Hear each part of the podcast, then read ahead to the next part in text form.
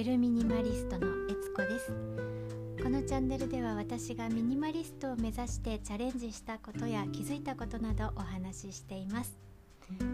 今日お話しする内容は連休に断捨離をしようと思っているそこのあなたへというお話です。え明日は建国記念の日3連休でございます。お出かけをしようと思っていたけれども雪だから中止になってしまった。断捨離でもしようかなと思っているそこのあなたへぜひお伝えしたいことがございます、えー、計画を立てましょうということです。計画を立てないとどうなるかというと気がついたらですねサザエさんが始まる時間になってしまっていて断捨離は全く進んでないというそんな結果になってしまうからです、まあ、なぜそんなことを言うかというとですね私もそうだったからなんですよ。ねまああのそういう経験をね今まで何度もしてきたし、まあ、計画立てなきゃいけないのは分かってる分かってるけど計画を立てるの苦手なのだと、えー、ね、皆さんそういう方いらっしゃると思います。私もそうそうでした、えー、例えばですねあの金曜日の夜にね明日金曜日の夜って土日ねお休みだから明日は部屋の掃除をしようなんて思うわけですよ。なんですけど気がついたらね漫画読んで土日が終わってたりとかがあるんですよね。あとあの、まあ、連休で言いますとねゴールデンウィークにもなんかねこう、まあ、1週間ぐらい休みがあるし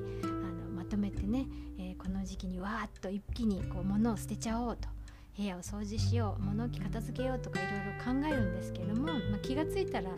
すでにあの連休も3日ぐらい終わっていて、まあ、お昼間まで寝ちゃったりとか夜遅くまで起きてたりとかそういう日があったり、まあ、ついついあこのドラマ面白そうとかあこの映画やってるんだテレビであちょっと見ちゃおうみたいな感じでね。そしてまたあの漫画読んだりして、えー、サザエさんがまた始まって終わっちゃうみたいなね連休がそんなことをずっとねもう子供の頃からですよ本当にもうなんだ小学生ぐらいの頃からずっとそんなことを繰り返してたんですよね。で勉強も仕事もお片付けも計画を立てて進めなければすぐにねそうやって寄り道をしちゃうっていうことはまあ気がついてはいたんですよ。なんですけれどもまあね40年近くも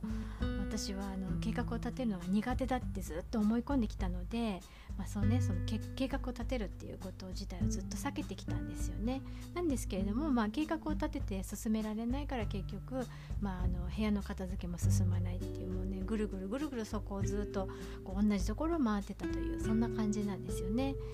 でここ12年なんですけれども例えば1日1社1日に1個ものを捨てる1日1社のチャレンジを100日間やるぞってこうね決めてやったりとかあとはあのビジネス書で目標の立て方を学んだりしてるうちに計画を立てるコツがつかめるようになってきたようでして、例えばよくある手法で PDCA サイクルっていうフレームワークがありますけれども半年くらい前までは本を読んでもさっぱり理解できなくて自分でも実際にやってみようと思うけれども、まあ、あの根本的にあのどういう風なものなのかっていうのは理解できちゃんと理解できてなかったので、まあ、あの PDCA できなかったんですけれども、まあ、あのその半年ぐらい前からちょっとずつ毎週末に1時間今週の振り返りと来週の予定を考えるっていう時間を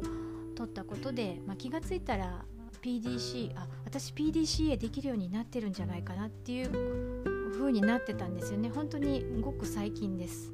ここ23ヶ月ぐらいの間にあ私 PDCA サイクルなんとなくこれでできるようになってるんじゃないかなって思い始めていたところです。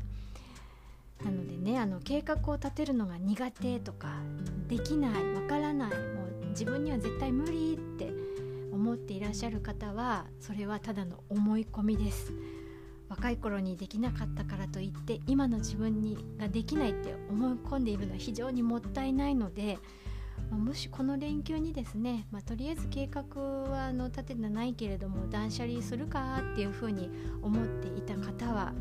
まずはあの計画の立て方だったり目標設定の方法についてのビジネス書を読んでみたりとか、まあ、例えば PDCA とは何かっていうのをネットで調べてみたりとかそういうことをねまずやってみていただきたいななんて思います。はいということで今日はですね連休に断捨離しようと思っているそこのあなたへまずは、えー、計画を立てるっていうことをねやってみましょうと。計画の立て方計画立てるのが苦手っていう方は計画を立てることについての本を読んだり調べてみたりしましょうというそんなお話でございました。はい。今日も最後まで聞いてくださりありがとうございます。連休またちょっと寒く寒いですかね。雪あの関東地方はね関東地方というよりは日本はほぼ全国的に金曜日の朝ぐらいまで寒いのかな。なので皆さんあったかくして、えー、そういうねあの目標設定の本とか読んだりして過ごしましょう。はい。というというわけで今日はこの辺でゆるミニマリストのえつこでした。